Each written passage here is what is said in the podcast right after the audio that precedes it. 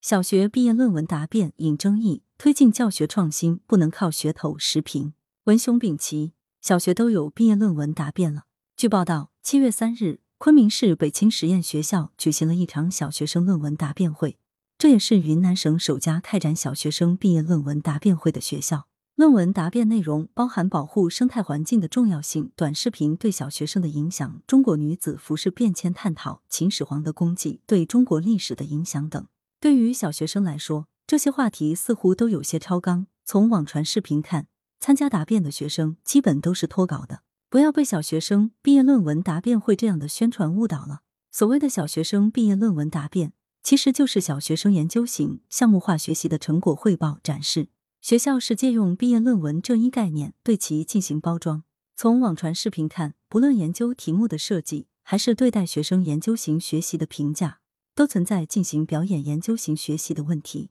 这会误导学生、家长和社会公众对研究型项目化学习的看法。推进中小学教育教学创新，要科学严谨、历届浮躁、急功近利，不能搞创新的概念和噱头。二零一九年发布的中共中央、国务院关于深化教育教学改革、全面提高义务教育质量的意见提出，要优化教学方式，坚持教学相长，注重启发式、互动式、探究式教学。探索基于学科的课程综合化教学，开展研究型项目化合作式学习。对照意见要求不难发现，这所学校组织的就是研究型项目化学习，学生是在陈述自己进行的研究型项目化学习成果，但学校却把这上升到小学毕业论文的高度，这让部分不了解研究型项目化学习的网友真以为小学生也要写毕业论文，进行毕业论文答辩，并感慨越来越卷。从学生的答辩题目和学校的现场组织方式看，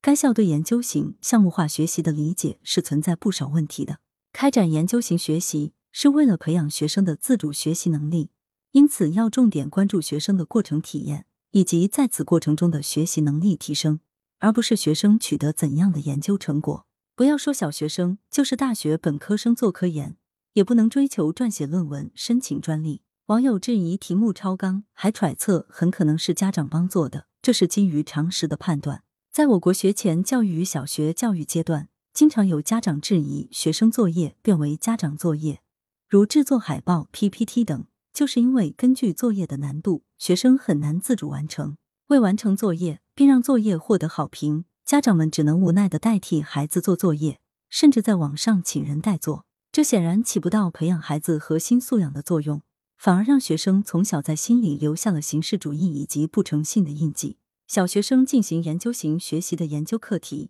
应该都是小课题，这才适合学生开展研究，有利于激发学生的兴趣。诸如中国女子服饰变迁探讨、秦始皇的功绩对中国历史的影响这样的题目，就不是小课题，而是大课题了。小学生有能力自主开展这些课题的研究吗？如果还要求他们展示研究成果，就很可能把学生论文变为家长论文。学生在台上陈述的恐怕就并非自己的研究成果了。需要注意的是，网传视频中的答辩现场和真正的毕业论文答辩也是不一样的，带有很强的表演性质。这与开展研究型学习、培养学生的创新意识、科学精神要求不符。不能把研究型学习变为表演。当前，我国正在推进双减，要求学校教育提质增效。开展研究型项目化学习是培养学生自主学习能力、探究精神的积极尝试。要避免研究型项目化学习出现新的内卷，增加家长的焦虑，